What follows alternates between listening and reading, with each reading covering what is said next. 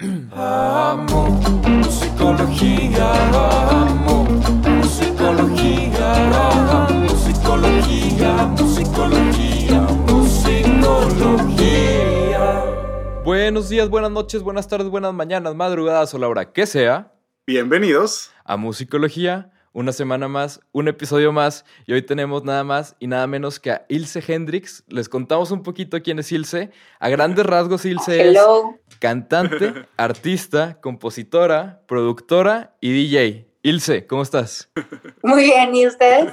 Muy bien, también, muchas Qué gracias. bueno. Oye, Sí. Ilse, haces, haces de todo, ¿eh? Sí, ¿verdad? Soy Definitivamente. todóloga en el mundo musical. Digo, si- siento No, que ya sí. también cada vez todos tenemos que ser más todólogos en cosas de música, ¿no? O sea, como que tú dices, quiero ser músico, nadie te avisa que vas a tener que ser como un, un experto de marketing, este, ah, claro, influencer. diseñador, influencer, Sí, sí, sí. sí, O sea, claro. una de dos. inversionista. Inversionista, también, o sea, una de dos, o tienes para pagarle a todo el séquito de gente que necesitarías para que lo hiciera, o sea, gente profesional, o le aprendes en YouTube. Claro. Una- sí, son, son todas No, las sí. opciones. Pero oye, Ilse, primero que nada, muchísimas felicidades por tu EP. Acaba de salir tu EP, Sentir. Muchas que- gracias. Viene, viene, yo había escuchado buena parte del EP. Este, bueno, fue saliendo como sencillos y la última Sí. canción que fue la de Dance, ya también ya la había escuchado este, con la live session que, que tuviste con, con Eddie en, en, el, en un Ah, rooftop sí, aquí en, en un rooftop en Torreón. Que aparte Sí. se ve, o sea, neta ese rooftop, no sé cómo le hicieron, pero se ve así, hasta siento que hay bonito clima así tipo playero, cuando en realidad No, parece- seguro era un sol. Parece ley. Exactamente, y en realidad seguramente era un sol de esos que te queman y te da comezón nada más con el solazo de Torreón. Sí. Bueno, fue en invierno, fue en Ah, bueno. diciembre, enero, sí, del año pasado. Eh, entonces hacía calor, pero, o sea, hacía poquito frío, pero en cuanto salió el sol ya nos estábamos cocinando. Sí. Sí, sí. Me, me imagino, así funciona aquí, no importa el mes, sale el sol y empieza a quemar, ¿no? Pero Sí. bueno, Ilse, vamos a la primera pregunta, que es, que, en mi opinión, tu música se mueve como entre el RB y el dance, ¿no? Como que va navegando, digo, obviamente hay mucho espacio ahí, muchos artistas en ambos géneros, pero Sí. creo que se mueve como entre estos dos. ¿Tienes alguna dirección como donde te gustaría o que al menos en lo que estás haciendo ahorita te estés enfocando más? ¿O es más como que pues vamos a ir navegando entre estas dos, como combinándolas y haciendo una fusión? Sí, yo creo, no me gusta a mí encasillarme en un género, eh, así como tal, entonces experimento mucho. Me gusta mucho, mucho la electrónica y también me gusta mucho el RB, o sea, mis cantantes favoritas son de RB, me gusta mucho el soul, el blues, eh, me gustan mucho los cantantes afroamericanos, o sea, cómo hacían música y cómo se expresan y, y sus Sí. sonidos y todo.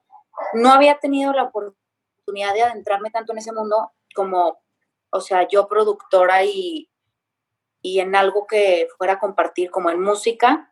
Más bien siempre me ha gustado por fuera, pero justamente la canción de Fuego del EP es mi canción más como RB. Ahí fue donde me encantó haber hecho, haberme entrado en ese mundo y poderlos combinar. O sea, también me gusta todo tipo de música. O sea, me gustaría hacer un bolero después.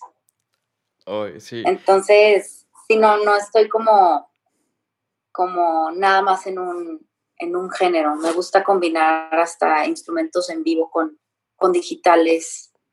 Se me hace muy, muy padre eso.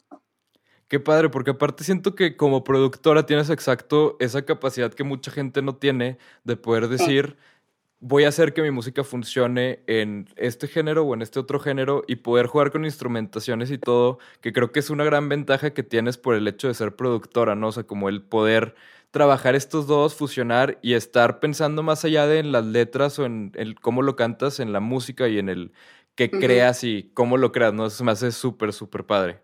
Sí, sí, está muy interesante.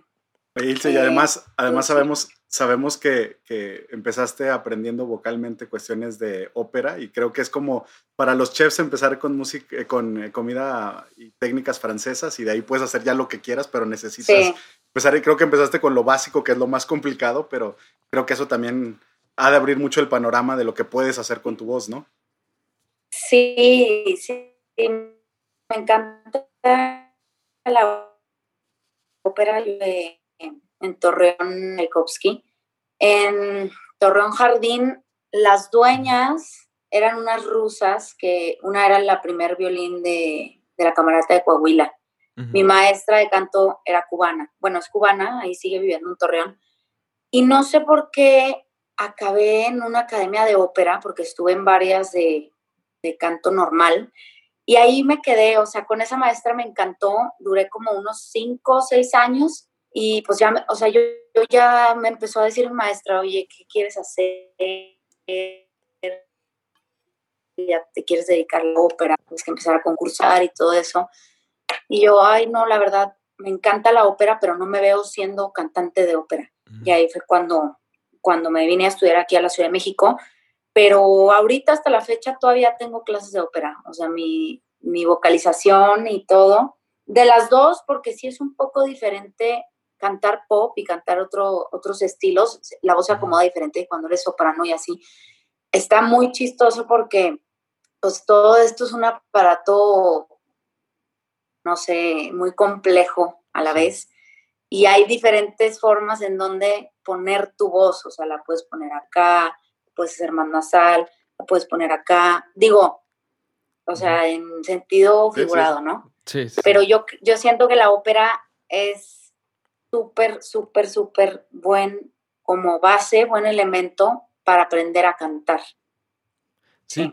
totalmente. Es, es, como, no sé, los productores o que, que empiezan este, con clases de, de, música clásica tocando el piano así cabroncísimo de que Chopin y todo eso. Pues, o sea, obviamente no es como que vas a usar eso exactamente para después producir pop, pero el tener la base de todo el conocimiento y todo el lenguaje te va a abrir las puertas totalmente para ya saber cómo expresarte y solo poder elegir los colores que necesitas, ¿no? Claro. Oye, Ilse, ¿te parece si pasamos a nuestra siguiente sección que se llama Preguntas Robadas? Para preguntas Va, robadas, a ver. te- te- tenemos dos preguntas. Bueno, en realidad es un total de tres. Eddie Mal- Man- eh, el- eh, me trabé. Eddie Maldonado. Eddie Maldonado mandó dos preguntas y Benjamín Díaz. Flores que mandó otra pregunta. ¿Con cuál quieres empezar? O sea, tenemos dos de Eddie, una de Benjamín. A ver, una de Eddie, luego la de Benja y la otra de Eddie. Venga. Ándale, me parece. Entonces, Benjamín va a quedar como la parte de adentro del sándwich. Ajá. Ahí te va. Va la primera de Eddie. La primera pregunta de Eddie es: ¿Cuál ha sido tu gig favorita y por qué? Eh, mi gig favorito fue cuando le abrimos a Sophie Tucker en el Plaza Condesa, Órale. Sí. porque ese gig a Eddie le gusta mucho, de hecho. Pero no sé, había demasiada energía y la música de Sophie Tucker es muy electrónica y muy prendida, entonces siento que la gente que, que nos vio antes estaban ya, o sea, Ujú. súper emocionados y le pusieron muchísima atención y sentí como, como mucha energía en ese gig, estuvo muy chingón. Oye, además también creo, este, Ilse, que tiene que ver con que muchas veces los opening acts no son, o sea, como que el estilo no es tan, tan acorde al del acto principal, entonces a la gente como que no le llama la atención o no le gusta, ¿no? Y creo que en tu caso, si comparamos, o sea, como tu música con la de Sophie Tucker, creo que los dos viven en la misma atmósfera y tienen, obviamente en México, como una, una fanbase como compartida, ¿no? O sea, creo que sí, sí es un, o sea, bueno, fue una gran decisión de opening act. Sí, Y pues digo, Sophie Tucker, además en vivo la, la, la energía, todo. Me tocó verlos creo que en Pal Norte hace como tres años. Y pues no, o sea, si, si no brincas no tienes corazón, o sea, no, no hay otra. sí, está padre. Pero sí, yo siento que a veces si no ponen algo muy ad hoc, siento que si hay gente que se puede clavar, que no sé, hay gente que le encanta como descubrir música Sí. y hay otros que nada más literal van a eso de que no, yo solo vengo a ver y hasta llegan tarde o no ven los openings, ah, no sé. Pero sí, con Sophie Tucker estuvo increíble, muy chido. No, excelente. Y vamos ahora con la pregunta de Benjamín y luego regresamos con la última de Eddie. La de Benjamín es, ¿cuál es la historia detrás de sentir? La historia detrás de sentir eh, la coproduje con un amigo que se llama Roderick. es de Monterrey. Le recomiendo muchísimo su música. Es muy, Roderick. es muy electrónico. Roderick. Ok. Ajá. Es muy electrónico y produce, yo soy súper fan, produce muy chido. Entonces yo tenía como una idea de hacer una canción, fue mi primera canción en español, de hecho, Sentir. Entonces tenía esa idea de hacer algo como electrónico, pero en español y que no perdiera, que no se escuchara raro, no sé, por así decirlo. La letra de sentir es, es un poco simple para mí, o sea, no está, más bien es para que la gente baile también junto con la música. La música también te está contando algo. Y pues me junté con Roderick y eso salió, sentir, y se me hace una canción como electrónica muy sintetosa, tiene muchos sintes. A mí me encantan los sintes y a. Roderick también. Y pues en español, que también me, me encanta la letra, está como sensual, Sí. lo que digo. Sí, sí, sí. Totalmente de acuerdo. Y además creo que, digo, al menos este, en mi experiencia, es difícil hacer el cambio de escribir en inglés a empezar a escribir en español. Porque, bueno, al menos a mí me pasó que al principio empecé a escribir en español y todo me sonaba chiste. O sea, todo, como que no- ni yo me creía lo que estaba diciendo. O sea, todo era como, "Ah", no sé, o sea, suena como a, a mal chiste o suena a parodia. Entonces, el que hayas podido hacer este cambio y empezar con esa, o sea, que ese haya sido el cambio, pues digo, creo que sería poco decir que empezaste con el pie derecho, Ilse. Sí, sí, sí está, sí, sí está raro después de tanto escribir en inglés, te acostumbras y en- justamente en español, no sé, siento que hay una forma muy, especial de decirle, es muy fácil, puedes decir lo que quieras, más, más fácil, y en español sí tienes que buscarlo un poquito más, pero ya me acostumbré, me, me encanta el español, es un idioma súper romántico y yo creo que hay que aprovechar eso. O sea, perderle el miedo, porque más que que estuviera difícil, siento que yo tenía como, como me sentía incómoda cantando en español y era, era un tipo de miedo, pero ya, ya fluyó. ya. Oigan, déjenme aquí, les hago el, el comentario del psicólogo. Hay, hay un chorro de investigaciones de cómo funciona el primer idioma contra el segundo en terapia, por ejemplo. De personas que viven en Estados Unidos, pero su primer idioma es español y tienen que tomar terapia en inglés, y de cómo el primer idioma siempre nos lleva como a conexiones más profundas y es más difícil como filtrar las emociones. Tenemos un poco más de opciones de palabras para utilizar para describir lo que sentimos. Y en inglés nos podemos comunicar, pero es más superficial la comunicación y tenemos menos palabras para diferenciar ciertas emociones, que son variables muy pequeñitas. Ya, Entonces creo que el español, este, pues los lleva a una cuestión más íntima, más personal. Sí, y, o y es más lo que más. sale. Sí, y es más lo que Sí. sale que si lo hubieras hecho en inglés. Que llegas a la superficie de lo que, que hubieras llegado en español. Entonces, bueno, creo que el reto también está en que es un poquito más personal para ustedes escribir en español. Este, a- a- más allá de que sé que también lingüísticamente, ¿no? Se necesitan más palabras para escribir en español que en inglés y demás. Pero, pero bueno, también está la parte de- del, del inconsciente y cómo lo podemos frenar o no en otro idioma. Yo, yo la verdad, la, la mejor manera que encontré como de, de autoexplicarlo fue una frase que no me acuerdo quién era, pero era la, frase lo que decía era que a veces usamos palabras eh, en inglés para quitarle peso a lo, que, a lo que decimos, ¿no? Entonces, creo que cuando lo empiezas a pensar más a fondo, pues realmente sí hacemos mucho eso, digo, no sé si es algo de Torreón o qué, pero sí hacemos mucho eso de, de no sé, como que metemos palabras en, en, en inglés, como por ejemplo, es mucho más light decir I love you que decir te amo, ¿sabes? O sea, como que palabras Sí. que en inglés que le quitan peso. Entonces, a la hora de componer, se vuelve como más fácil el poder externar las ideas. Porque aparte siento que también una parte importante, o al menos en, en mi caso, fue que cuando escribía en inglés, como que realmente no, no me importaba enseñar mis canciones así, porque era como, está en inglés, ni soy yo casi. Y cuando está en español, si se la pones a- o ves a tus, a tus papás escuchándole y si es como, ay, ¿qué, está- qué- qué Sí, estarán sí, sí. pensando? Porque entienden todo. O sea, no sé, para mí eso también fue una parte súper importante del inglés contra español. Pero creo que, pues sí, el usar el español es algo que tenemos que aprovechar y es realmente algo que, no sé, o sea, a mí me pasaba que cuando estudiaba afuera, mis maestros me decían de que, güey, canta en español, haz música en español.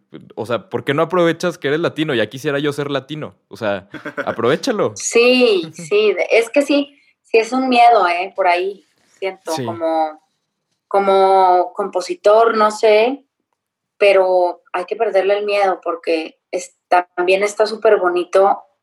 También te vas acostumbrando a que lo que hayas dicho en español ya, o sea, cualquier persona que lo escuche, que lo escuche como es, o sea, eso es lo que estás diciendo tú, eso eres.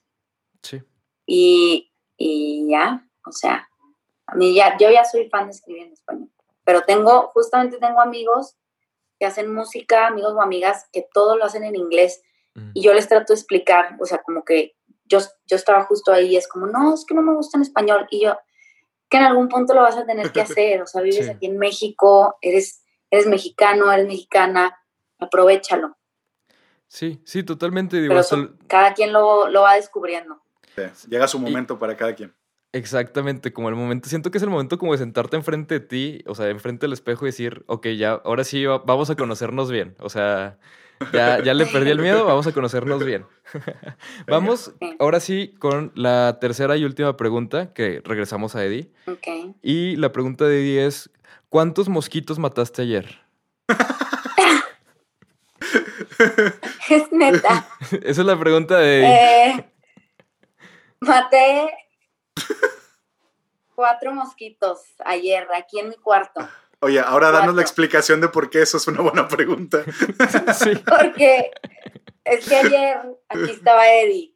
Ah, Este, aquí estábamos y no sé por qué yo tengo un problema con los mosquitos. Los odio con todo mi corazón. Aquí en México hay muchos porque llueve mucho y pues se meten a, a los cuartos. Y no sé por qué yo los atraigo mucho, o sea, siempre me pican. Tenía una raqueta que- de esas que los electrocuta, Sí. pero ya no la tengo. Y ahora los tengo que cazar, literalmente. O sea, ayer los maté con un libro que estoy leyendo. y aquí estaba Eddie y me dice, hay una araña en tu cuarto. ¿En dónde? No, ¿en dónde? Y la veo y yo, ese no es una araña, es un mosco. Y pues me voy así, Eddie pues, tampoco ve bien de lejos. Le digo, "Pásame el libro, libro, y Eddie atacaba la risa. No, no. Y luego antes de dormirme, escuché, soy una experta, ¿eh? O sea, soy una cazamoscos así. cazadora. güey. Escuché y maté dos antes de dormirme, literal. Esos son los peores. Sí, ¿no? aquí tengo que limpiar mi pared porque hay varios embarrados. Que quedaron mu- muchos rastros de la batalla de ayer. Es, es para que les dé, para que les dé Sí. miedo regresar a los demás, ¿no? Para que diga, Ándale, es como el equivalente así. Exacto, ahí los dejo. Son mis cuadros. Es es como en la revolución cuando ponían la- así la- las cabezas en la lóndiga de granaditas. Es el equivalente nada más que en el cuarto de Ilse con mosquitos. En la pared, así para que lleguen y digan, no, Sí, aquí están sí, bravos, literal, vámonos mejor. O sea, aquí estoy viendo como cuatro aplastados, uno en el techo. Oye, ya, ya, ya me estoy esperando un instant story de, de Ilse la cazadora de mosquitos, güey. Ya lo estoy esperando, güey. que nos Eh, compartas eso, sería un gran concepto para un video, ¿eh? Cazadora de mosquitos. Cazando moscos. Cazando. mo- Ándale. Yo sí lo ando viendo eso en Discovery Home and Health o en Discovery Channel. Yo creo que sí jala, o sea, sí me lo Cazando imagino. moscos, diferentes tipos de moscos.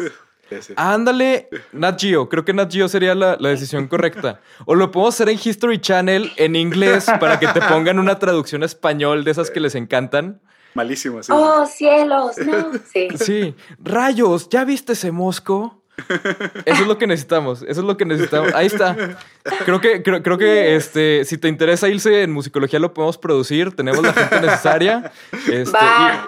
y, y uno Va, que va, otro va. contacto en History Channel. Temporada, que- no, se va a llamar temporada de mosquitos. Por ahí, muy Porque no duran todo el año, o sea, se va a llamar temporada de mosquitos. Correcto. y, y así cuando se nos siempre acabe en verano. en verano. Bueno, en Torreón encuentras todo el año, ¿eh? O sea, no, no, no vas a batallar. Sí, aquí- Podemos grabar temporadas por adelantado los inviernos acá. Oye, Ilse, volviendo a las preguntas, ahora sí, ya las nuestras. Este. Tengo una pregunta porque encontré una entrevista tuya donde contabas de, de artistas tuyas que, que te gustaban, ¿no? Y me llamó la atención, obviamente, el, pues el rango, ¿no? Y además dijiste puros artistas que a mí también me gustan. Entonces dije, muy bien ahí, Ilse. Pero mi pregunta es, ¿cuál es la... eh, ah, no, espérame, me confundí de pregunta. Es, si pudieras elegir entre ser Peggy Goo o Eta James por un día, ¿a cuál elegirías y por qué? O sea, digo, independientemente de la época, de lo que sea, Peggy Goo por un día, Eta James por un día. Mm, era James. Para ir a los 60, ¿no? Para ir a los 60, sí, claro, y me gusta mucho una película en la que sale que se llama Chess Records. Ah, Está muy claro. buena. La, la película se ¿Sí llama, se? Cadillac Records. Cadillac El- Records, perdón. Es, es Chess Records el, la- el nombre de la disquera. Sí, y ahí sale Eta y yo creo que tuvo una vida súper difícil y pues era adicta y todo y no sé, un momento en la pobreza, este, sus amoríos, no sé, como que una vida muy fuerte en cuanto Sí. a emocionalmente y todo eso se ve que lo transmitía en su voz y en sus canciones Sí. y me encanta, o sea, mm, no sé, me gusta muchísimo. Pues la, la escena de la película donde está cantándole a- a- al productor de que I'd rather go Uf. blind, llorando no, así, no, pero en plena grabación. O sea, esa es de que joya, joya. Bueno, esa, esa, increíble. esa es Beyoncé. Esa fue Beyoncé Bueno, en pero la película. en la, en la Sí, película. supongo que algo así pasó. O le agregaron el chisme que por mí perfecto. O sea, tómense sus libertades creativas y van a hacer eso. No, sí, está, está muy buena. A ella le gustó mucho esa representación de esa película. ¿Y quién más mejor que Beyoncé? No manches. Pues sí. Increíble. Sí, no, la verdad está, está increíble. Y además también como que toda la película, no sé, te, te pinta, digo, es de mis películas favoritas también. Y me encanta cómo te pinta todo el contexto social, desde la desigualdad racial y todo, hasta cuando empiezan, o sea, que tenía que pagar este, el, el güey de Chess Records, tenía que pagar sobornos al radio para que tocaran la música de, de Muddy Waters y todo. No sé, y, y digo, Sí, cuando empiezas a ver el grupo de gente que se armó en Chess Records, que era Chuck Berry, Muddy Waters, Etta James, y al final de la película salen los Rolling Stones, se dice así que ¡ah! Necesito esto en mi vida. Y es de las mejores disqueras que han habido Sí. de, de esos momentos en el tiempo que dices de que, ah, si pudiera estar ahí, aunque sea en la sala de espera, o sea, jalo ser la secretaria. O sea, está, pero, Sí, sí. no sé, está excelente. el- Está desarrollando ahí una- un gran momento musical. Sí, totalmente, totalmente. Oye, Ilse, y, y yo ayer escuchando y viendo todos los videos, que qué padre que te- tenemos el video de cada una de tus canciones y además visualmente están muy atractivos. Este, creo que está, está muy Sí. padre el concepto. Me pasó esto de darme cuenta que tú nombrabas tus canciones no de la manera habitual, es decir, no es la palabra que más se repite en la canción, o a veces ni siquiera aparece la, la- la palabra en la canción. Sí, no. Na- nada más mi pregunta sería, eh, ¿cuál es el proceso? Primero está el concepto y es el nombre o grabas la, este, haces la canción y después le pones el nombre y cómo llegas a esos nombres? No, muchas veces estoy haciendo una canción y a mis maquetas siempre les pongo nombres raros, así de que. Blue Night, veo algo y no sé, lo que sea. O sea, mi perro Sí. se llamaba Tuna, que ya se murió en enero de este año. Entonces esa maqueta yo desde, desde siempre, por ejemplo, le puse Tuna, Tuna, Tuna. A veces las cambio, o sea, dependiendo de la canción, pero no sé, o sea, dije, esta canción se tiene que llamar Tuna, Así queda. por lo que estaba pasando, por cómo le puse todo. Y luego, por ejemplo, Monroy, que es otra, Sí, sí, sí. bueno, pues está en francés, ¿no? Sí. Y no sé, aunque no, no está ni siquiera la rola en francés, ni digo esa palabra ni nada, era como, como la fuerza de lo que significa esa palabra. Significa mi rey y me gusta, me gusta el sonido en inglés y justo yo había visto, me gusta mucho también una película que se llama Igual, es francesa y es una película súper fuerte de amor, de desamor, amor y desamor. Y no sé, realmente no pienso tanto en el nombre. O sea, sí lo pienso, pero si así se dio y me gusta, así lo dejo. Oye, Ilse, y ahí a la hora de, de componer, o sea, hablando justo de todo esto de los nombres, ¿hacia cuál te inclinas más? O sea, como, ¿te consideras como más productora para componer o eres más de los que como que lo separa más como dos cosas diferentes? O sea, ¿estás o componiendo o produciendo? Como hacia cuál te inclinas más en tu experiencia? Porque sé que cambia. Mm, sí. Bueno, yo tuve una etapa hace cu- cuando saqué mi primer EP que se llama Ant, Que producía muchísimo, o sea, muchísimo, experimentaba muchísimo, me encerraba horas, los viernes y sábados no salía, o sea, me ponía a moverle y aprender, era cuando más estaba aprendiendo también, que estaban unos diplomados de SAE. Y ahora, esa fue mi época así como de aprender producción, ¿no? Y ahora estoy componiendo mucho más que produciendo, porque como ya estoy trabajando con más productores, Muchas veces o yo les llevo maquetas mías o ellos me dan buscamos rolas que ellos tienen o empezamos algo, entonces ya se va construyendo ahí, ¿no? Y es, es gente que realmente se dedica a eso, a, a pura producción. Sí. Entonces yo doy mis ideas y todo, pero ya la base ya la construimos con, con otra, con otra persona, con ese amigo. Excelente. Y luego, Ilse, ahora sí vamos llegando a nuestra siguiente sección y una de las últimas que es la pregunta del medio tiempo, que es la pregunta que le hacemos a todos nuestros invitados y sorprendentemente muchas veces tenemos respuestas similares o muy diferentes. Pero la pregunta del medio tiempo, Ilse, es, fuera de lo que sabemos de ti, ¿qué cosas te apasionan, te mueven o te motivan? O sea, algún hobby por ahí oculto que te manejes, algo que te gusta mucho, no sé. Me gusta mucho eh, como la naturaleza, ir a hacer hiking, correr, me gusta mucho, pero estar en contacto, mi papá siempre, siempre, siempre cada año vamos a la Sierra de Durango o algún lugar así, andar en bici, mi papá le gusta mucho andar en bici, y eso es algo que me encanta, o sea, aunque vive aquí en la Ciudad de México, necesito como, como de vez en cuando.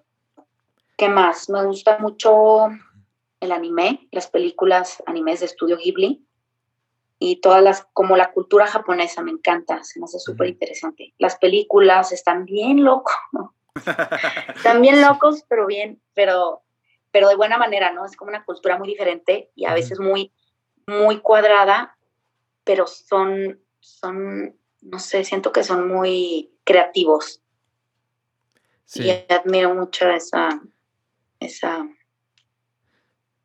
cultura. Y, y aparte tienen como una parte visual bien específica, ¿no? De los japoneses, o sea, como que luego, luego, el, desde las paletas de colores hasta el tipo de tomas, todo eso, o sea, como en la parte visual, el- o sea, la- Sí. los visuales japoneses tienen en específico como una paleta muy, muy select, que de hecho muchos artistas han usado, como por ejemplo John Mayer o así, con el video de... Ay, no me acuerdo cuál era, pero uno donde sale bailando por primera vez o algo así, súper, súper tronquísimo Ajá. pero usa mucho como todo esto de lo japonés, de las máscaras, de los colores, digo, las paredes así de, de no sé ni cómo se llaman, pero que son como papel, no sé, como que tiene una parte visual muy interesante que caracteriza lo japonés de una manera muy diferente y padre también, no sé, me gusta. Pero, bueno, ahora sí... Está, sí- está muy loco porque, por ejemplo, ah, perdón. Sí. No, no, no, dime, dime. Ah, que las películas animes están, está muy raro cómo lo manejan porque pueden ser para niños chiquitos y son también para gente grande. O sea, el mensaje y todo, tú captas otra, otras cosas, pero está hecho para los dos. Eso se me hace súper interesante. ¿Cómo, ¿Cómo manejan esa psicología justamente? ¿A- ¿Alguna, Ilse, que Mm. recomiendes como para alguien... ¿A- a- ¿Hay alguna que recomiendes como para alguien así como yo, que nunca ha visto nada de eso? O sea, como algún entry point que digas de que, mira, si es tu primera, puedes empezar Híjole. por aquí. Porque siento que es así como una subcultura muy particular, o sea... Tienes que ver, tienes que ver el viaje de Shihiro. Giro. Está en Netflix. Ok. ¿Tú ya la bien. viste? Catalogada como una de las mejores películas de la historia, no de anime. Ah, o sea, sí. catalogada como una de las mejores películas de la historia por el concepto, el, el manejo y todo. La verdad es que está buenísimo. Ok, Sí, me, tienes me- que ver me el tengo que poner al día. O todas las de Estudio Ghibli. Están Estudio increíbles. Ghibli. Ok, sí, siempre he tenido Sí. esa duda y siempre ha sido como algo que me ha llamado la atención como externamente, pero como que siento que es un submundo tan profundo que no sabía como que, ok, ¿cómo, cómo brinco a, a la alberca del anime? O sea, como que no sé ni por dónde caer, no sé qué opciones hay. O sea, que entonces Yo, me yo parecen el- buenas Yo creo que el viaje ideas. de Chihiro sí es como lo más popular entre los no adictos al anime. Este, creo Ajá. que sí es lo que la mayoría conoce. Entonces, estoy de acuerdo Sí. que es un buen entry point y es, es muy buena por sí sola. Sí. Pues bueno, pasamos ahora sí a la última, a, a la última dinámica, que es el jam de asociación. Entonces, Ilse, Ah. en este te vamos a decir cinco palabras yo, cinco borrego, y tú contestas lo primero que se te venga a la mente. ¿Te parece? Ok, va. Ok, ahí va. Primera palabra, éxito. Trabajo, Sentir, emoción, sueño, cama, tristeza, emo- eh, felicidad, Inmortal. Para siempre. Fuego. Ilse Hendrix. Bailar. Diversión. Sintetizador. Sonido. Silencio. Descanso. Música. Felicidad. Excelente. Ilse, saliste de las saliste de las 10. Aparentemente Borrego no frunció el ceño, entonces creemos que estás bien. Hasta donde sabemos, ¿eh? No sé, no sé. A, a, lo mejor al rato te enteras que no, pero quién sabe. Ahí Borrego te podrá avisar mejor que yo. pero Ilse, okay. te, te, agradecemos muchísimo por la entrevista. Fue un gusto platicar contigo. Ojalá después cuando vengas a Torreón podamos Gracias repetirlo ya, ya sin pandemia en el estudio y todo, ¿no? Este, pero te, te lo agradecemos Sí, de verdad sí, muchísimo, claro. Ilse. Muchas felicidades por tu carrera, muchas felicidades por el nuevo EP. Creo que vas excelente y me gustaría terminar este episodio de musicología con un. No es ni, ni siquiera sección, nada más lo vamos a hacer una vez y ya. Pero es la quiniela musicología. ¿Ok? Cada quien va a dar su cantidad y el que le atine gana y los demás le tienen que comprar cheves algún día. Venga. ¿Les parece? Ya me, inter- ya me interesó. Sí, sí. pues, lo sabemos, Borrego, lo sabemos. Ahí va, Quiniela Musicología. ¿Cuántos, en cuántos meses firman a Ilse? Una disquera, una major, una de las tres más grandes. Así, así de seguro estoy de ti, Ilse. Entonces, Quiniela, ¿en cuántos meses? Ni siquiera dije años, meses. ¿Quién quiere, ¿quién quiere adivinar primero? ¿Quién empieza Eh, para estratégicamente decir un mes menos, güey?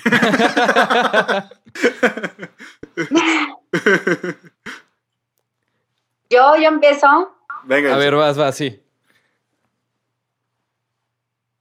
en tres meses. Tres meses. Yo voy a decir en cuatro porque las disqueras no trabajan, o sea, las disqueras son bien huevonas en diciembre. Nunca hay nadie en sus oficinas. Entonces yo voy a decir en cuatro. Sí, no hay nada, no hay nada. Sí, entonces yo me voy por cuatro. ¿Tú, Borrego?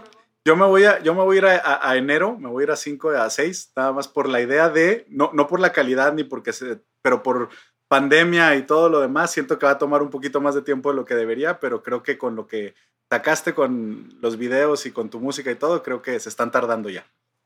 Sí, esta- estamos de acuerdo. Y digo, la verdad, Borrego, también ya te cachamos, quería hacer el número más alto para que cualquiera que no le atine y se quede abajo, ya ganes tú. Está Esto es bien. estrategia, esto es estrategia. Excelente. Muy bien. Muchas Pues, Ilse, gracias, Te Ilse. agradecemos muchísimo. También le agradecemos muchísimo a la gente que nos está viendo desde su casa. Ya saben, tienen que ir a checar la música de Ilse. Está como Gracias Ilse a Hendrix en todos lados, ¿no? Yes. ¿Correcto? Perfecto. Entonces, tienen que En checar la todos música lados, de como dice Hendrix. Y los videos también súper recomendados. Todos son como estéticamente muy, muy, no sé, como que se... Son el- la misma, no sé, se sienten como el mismo material, por así decirlo. O sea, como del mismo, de la misma camada de material, ¿no?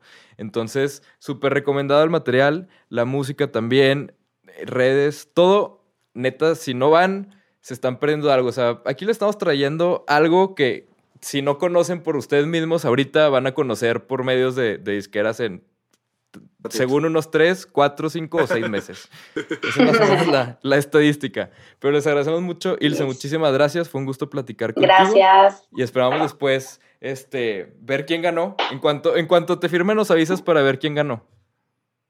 Va. A ver quién picha las chéves. Venga. Ándale, me parece perfecto. Pues muchas gracias. Nos vemos la próxima semana con otro episodio. Nos vemos.